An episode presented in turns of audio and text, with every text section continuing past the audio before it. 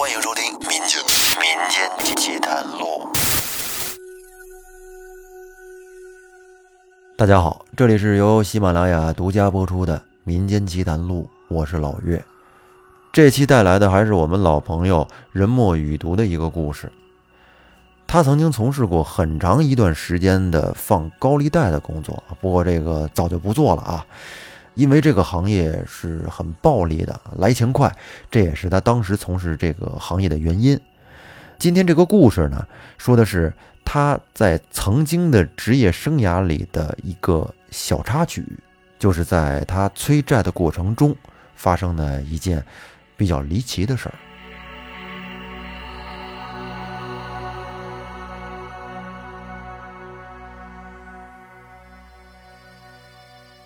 那是一六年五月份的一天，公司里有一笔逾期贷款需要我去处理。我和公司的司机二虎子去借款人的公司堵了他好多次，也没见着他人。这个借款人叫老郭，我俩调阅了他的个人信息，就找到了他在这个城市里所登记的住址。经过在小区门口的一番蹲守，终于。在晚上八点多钟，将老郭堵在了小区的大门口。老郭还是像以前一样拎着公文包，只不过看到我们的表情显得很平静，不是像其他借款人见到催收人那种惊恐。当然，我们是也不会在人来人往的小区门口对老郭动粗的。老郭告诉我们，最近他有一笔贷款将要回款。到时候呢，我们的本金和利息会一分不差的还回来。不过呢，还需要等大概一个星期左右的时间吧。他是希望我们能通融一下，再给他一点时间。我很严肃地警告了老郭，说如果一个星期不能准时的偿还本金以及利息，我会去他的父母家，让他所有的亲属还有朋友都知道。他欠款不还的这种丑恶的行径，而且呢，我们之间要是再见面，也不会像这次这么友好的进行交谈了。我想他应该能明白我指的是什么意思。不过老郭的反应呢，有点奇怪，他好像是嘲弄，又好像是无所谓的这么笑了笑，点头示意，已经明白了我说的是什么意思，然后。我和二虎子也没有难为老郭，我们转身开车就走了。后来一个星期很快就过去了，公司财务告诉我，并没有收到老郭的任何还款信息。当时呢，给我气的呀，骂道：“说你这个骗子，看来不给他施加点压力，他真觉得自己还是挺牛叉的呢。”当下我就从公司查到了老郭当初曾经在公司登记的父母信息，然后我和二虎子便随即驱车赶往了 F 市。F 市是老郭的户籍所在地，同时呢也是他父母的所在地。为了确保安全起见，车的后备箱里装了几把砍刀，还有棍子，以备不时之需。其实看似很风光的高利贷行业，也有着很多的风险。有的借款人需要吓唬，而有的必须得有实战经验。要说动起手来，因为也真是不能含糊呀，要不然钱要不回来不说，在这个圈子里面，今后也就没有立足之地了。我和二虎子，我俩驾车跑了四个多小时，到了 F 市，天色已经黑了。按着导航，沿着乡村的土路继续行驶。这时候天色已经完全黑了。F 市是个山区，四周青山掩映，路的两旁都是树。可是这个路啊，却实在是不咋地，坑坑洼洼的，颠得我是浑身上下都快要散架了。这二虎子啊，也确实对得起他这个名字，呀是真虎，这汽油就跟不要钱似的。那油门闷起来都不带停的。我让二虎子停下来，我替他开一会儿，不然这疲劳驾驶可是会出事儿的。然后我和二虎子把车停在路边，各抽了一支烟，活动了活动筋骨。于是我就坐上了驾驶位。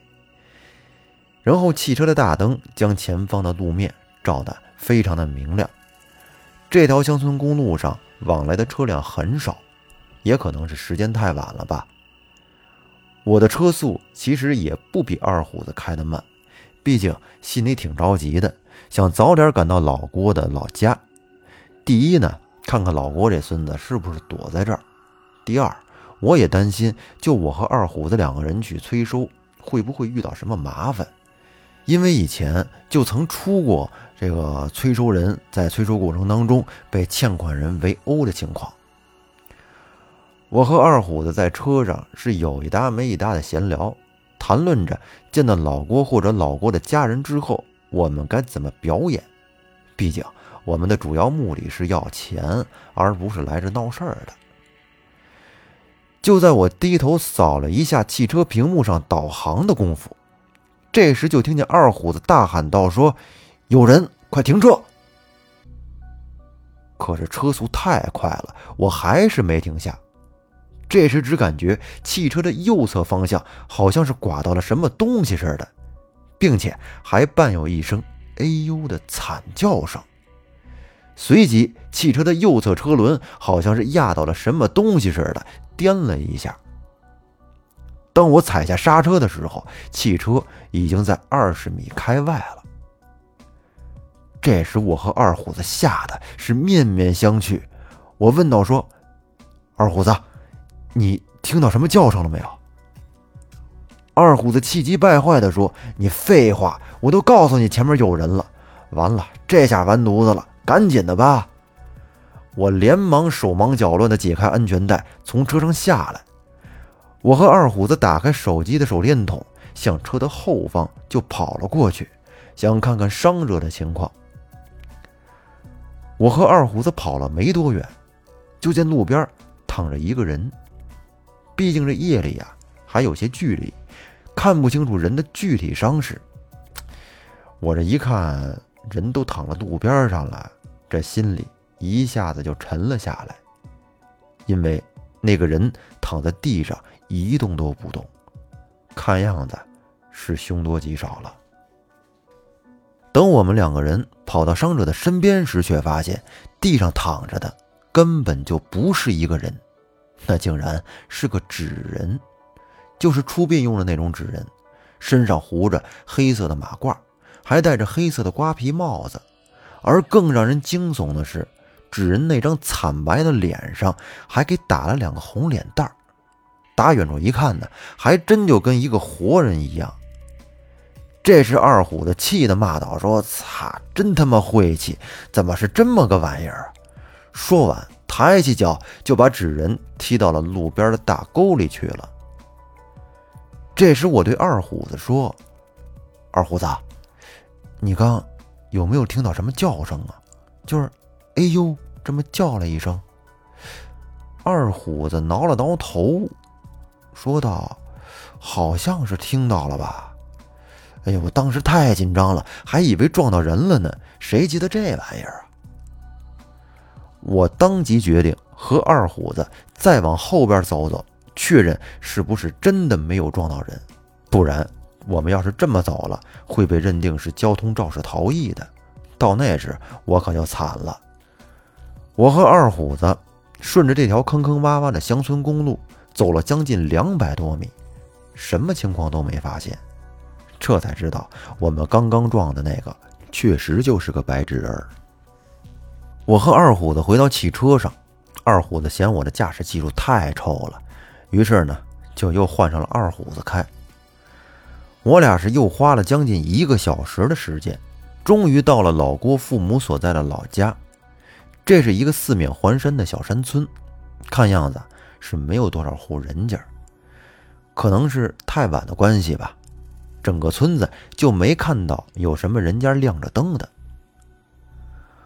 我和二虎子把汽车停在了村口，村子里这时一片漆黑，我们就琢磨这可上哪儿去找老郭父母去呀？我对二虎子说：“看来咱俩今天得跟车上对付一宿了，不行，明天早上再说吧。”然后我俩把车的座椅放平，这个季节啊，天气也不算太冷，在外面对付一宿应该问题也不大。然后我俩跟车上就这么有一搭无一搭的聊了一会儿天就准备睡觉了。开了一天的车，身体也实在是太乏了。就在我俩躺在车上快要睡着的时候，我无意间瞟了一下车窗。这时，只见车窗上竟然趴着一张黑漆漆的人脸，正在朝着车内张望。这时吓得我妈呀一声大叫着，一屁股就从车上坐了起来。二虎子听到我的叫声，也一下子起身问我怎么回事啊。然后我哆里哆嗦的就指向车窗。这时，二虎子也发现车窗外边有个人正在扒着车窗往车里边看。车外扒车窗的人看见我俩都坐起来了，在车外向我俩招了招手。哎呦，这个我俩吓得呀，这时长舒了一口气。原来真是个人呐！这他妈一天天的都快被吓死了，太他妈刺激了！我俩打开车门，只见一位身材楼沟的小老头，对我俩是讪讪的笑道：“说，小伙子，你们是干啥的呀？咋把车停在这儿了？”二虎子这时憋着一肚子的气话，也就横着出来了，说：“咋的？停这不行啊？你家地方啊？”大晚上的，你想干啥呀？我用手拽了拽二虎子，示意他少说两句，毕竟要尊老爱幼嘛。人老人家岁数也不小了。我对老头说：“老爷子，你可吓死我了！这不，我们这迷路了，寻思着跟这对付一宿，明天早晨这太阳出来我们就走。您这是准备干啥呀？”这时，老爷子憨厚的笑了，说：“这山里头……”晚上冷了，你们要是不嫌弃，不成就跟我回家对付一晚上吧。我家就是我和老太太两个人，家里宽敞，有地方住。我和二虎子对视了一下，当即决定啊，咱就别跟车上睡了，不成就去老爷子家对付一晚上吧，还可以趁机打听一下老郭的具体情况。于是我们就跟老爷子一起。回他们家了。老爷子的家距离我们停车的地方还真不远，走了不到一两百米就到了。老爷子进屋把老太太叫醒了，然后呢给我们安排了一间堂屋。这会儿还不是很困，我们便在屋里聊起了天来。在聊天的过程当中，我们才知道这个老爷子原来是山上的护林员。每天晚上都得到山上转悠一圈，这不在转悠的过程当中，看到我们把车停在了村口，就以为还有啥事儿呢，便趴在车窗上往里看。老爷子告诉我们，现在这村子，以前住了七八十户人家，现如今很多人家都搬到城里去了，目前只有不到五六户人家了。在上个月。村里的郭家还回了办的丧事儿，他家的大儿子也不知道因为啥在城里边服毒自杀了。老爷子是碎碎念的讲着村里边发生的事儿，我当时听着也没在意。这时，二虎子一把拉着我的胳膊，我猛的一下感觉到，好像老爷子说的哪里不太对劲儿啊！上个月的郭家。我们是上个星期才在老郭的小区堵到的老郭，难道那郭家和老郭是一个人？这时我假意问老爷子说：“服毒自杀的那个郭家老大，在城里是干啥的呀？”只见老爷子叼着旱烟袋说：“听说是做什么大买卖的，是开工厂，是做轴承啊，还是什么玩意儿的？”我也不太清楚。这下我的心猛的一下就被揪了起来。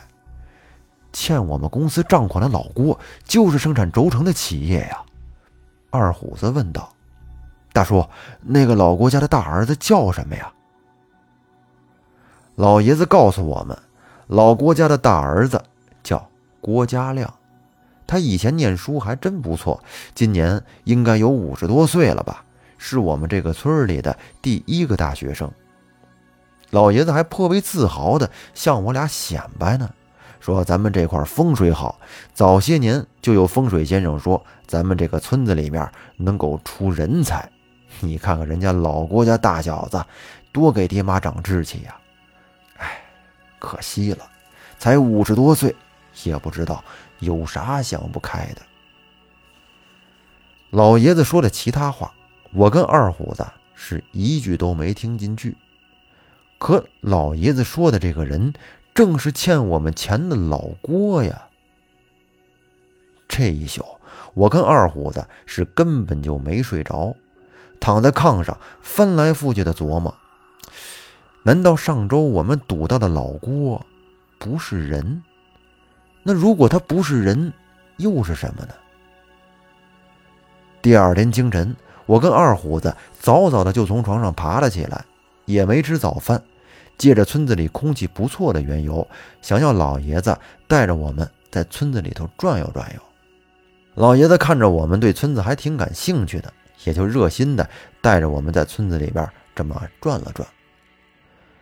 当我们走到村子里的一户气派的院落前，老爷子说：“你们看，这就是老郭他们家的祖宅，上个月才回来的。你看看人家这院子建的。”在我们这村里也算是数一数二的呀。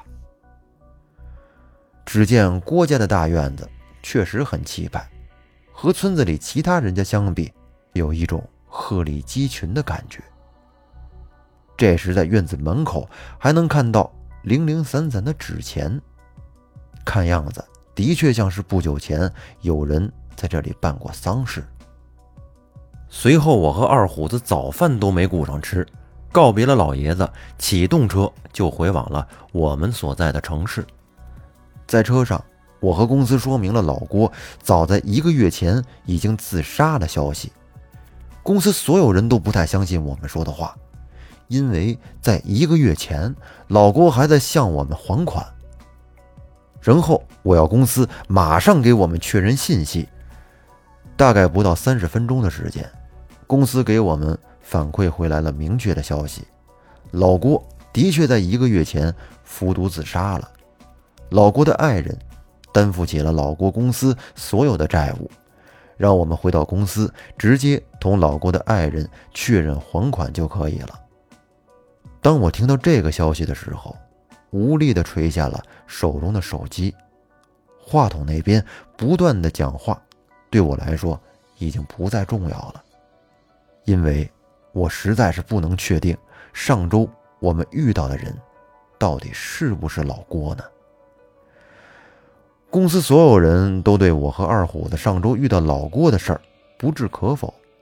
是啊，这些人关心的只是钱，他们才不会关心我们遇到的到底是谁呢。好，那这个故事说到这儿呢，就结束了，有一种细思极恐的感觉。不过这个高利贷呀，确实是害人不浅，有多少人因为高利贷倾家荡产、家破人亡了？劝大家尽量别碰。但是咱们这个故事啊，重点还不在高利贷上哈，重点是作者在催收过程中遇到的这个怪事儿。那这期节目咱们就先说到这儿吧。如果您也有故事，欢迎给老岳投稿。那就到这儿，感谢您的收听，拜拜。